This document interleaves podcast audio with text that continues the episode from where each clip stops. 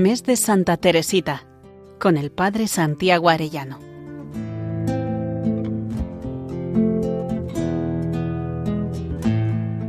En el nombre del Padre, del Hijo y del Espíritu Santo. Amén. Día undécimo del mes de Santa Teresita, preparando la ofrenda de víctima al amor misericordioso. Vamos a ver hoy desde la ofrenda al amor hasta la muerte, 1895-1897. La ofrenda al amor misericordioso forma parte así del carisma doctrinal de Santa Teresita en vivir la confianza y en unión con el corazón de Cristo para la extensión de su reinado. Después de haberla realizado, recibió esta gracia. Comenzaba a hacer via crucis cuando de pronto me sentí presa de un amor tan intenso hacia Dios que no lo puedo explicar sino diciendo que era como si me hubiesen metido toda entera en el fuego. ¡Qué fuego aquel! Y al mismo tiempo qué dulzura. Me abrasaba de amor y sentía que un minuto, un segundo más, y no hubiese podido soportar aquel ardor sin morir. Yo no lo probé más que una vez, y un solo instante, y luego volví a caer enseguida en mi habitual sequedad. Un poco más tarde contaría. A partir de los catorce años he tenido también otros ímpetus de amor. Ay, cómo amaba a Dios, pero no era en absoluto como después de mi ofrenda al amor, no era una verdadera llama que me abrasase. En la Pascua de 1896, Santa Teresita recibe una última purificación que le acompañará hasta el final de su vida. Pasa por la prueba de la fe, descrita también por San Juan de la Cruz, como la noche oscura del alma. Ella vive esta prueba como estar sentada en la mesa de los pecadores. Así lo explica ella. Jesús me hizo saber por experiencia que realmente hay almas que no tienen fe, que por abusar de la gracia pierden ese precioso tesoro, fuente de las únicas alegrías puras y verdaderas. Permitió que mi alma se viese invadida por las más densas tinieblas, y que el pensamiento del cielo, tan dulce para mí, sólo fuese en adelante motivo de lucha y de tormento. Me imagino que he nacido en un país envuelto en espesa niebla, y que nunca he contemplado el rostro risueño de la naturaleza inundada y transfigurada por el sol radiante. Sé que el país en el que vivo no es mi patria y que hay otro al que debo aspirar sin cesar. No es una historia inventada, porque el rey de aquella patria del sol radiante ha, ha venido a vivir treinta y tres años en el país de las tinieblas. Las tinieblas. Ay, no han comprendido que este Rey divino era la luz del mundo.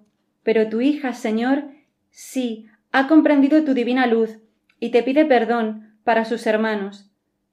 Acepta comer el pan del dolor todo el tiempo que tú quieras, y no quiere levantarse de esta mesa repleta de amargura, donde comen los pobres pecadores, antes del día que tú tienes señalado.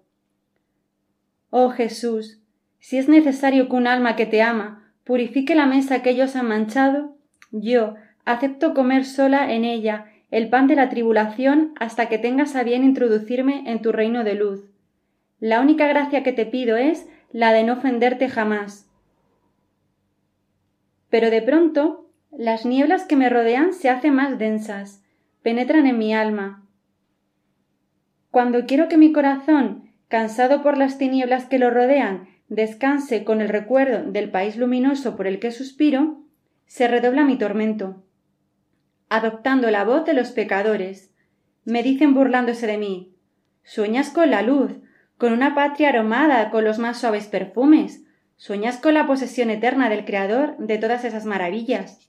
¿Crees que un día saldrás de las tinieblas que te rodean? Adelante, adelante. Alégrate de la muerte que te dará, no lo que tú esperas, sino una noche más profunda todavía, la noche de la nada.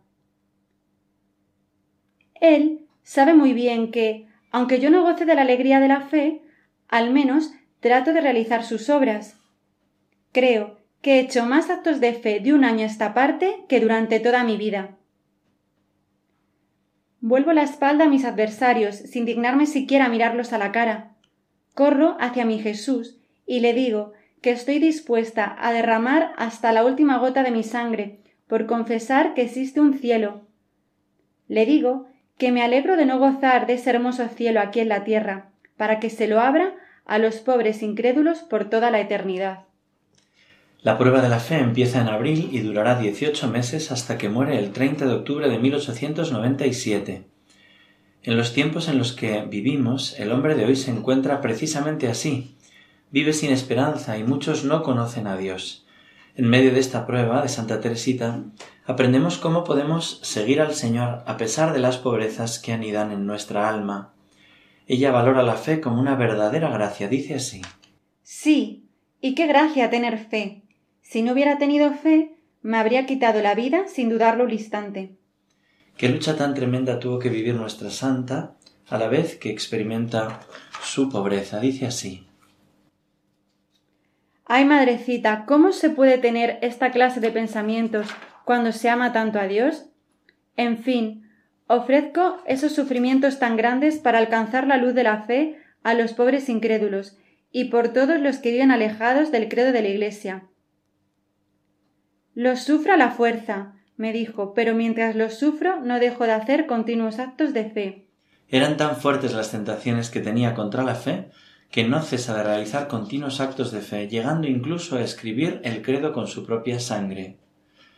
Durante los ejercicios espirituales del mes de octubre de 1896, se abre con el padre Godofredo, Madeleine, quien le aconseja escribir el credo y llevarlo sobre su pecho. Entonces Teresa escribe con su propia sangre el símbolo de los apóstoles y lo pega al final de su Evangelio. Si supierais el bien que me hacéis, ¿Es que no se ha hablado del estado en que se encuentra mi alma? No creo en la vida eterna. Me parece que después de esta vida mortal no hay ya nada. No puedo describiros las tinieblas en las que estoy hundida. Lo que me acabáis de contar es exactamente el estado de mi alma.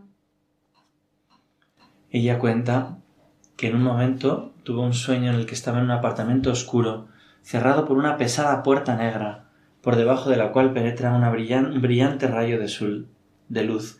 Del apartamento vecino, cuenta ella, yo adivinaba, deslumbrante de claridad, se elevó una voz.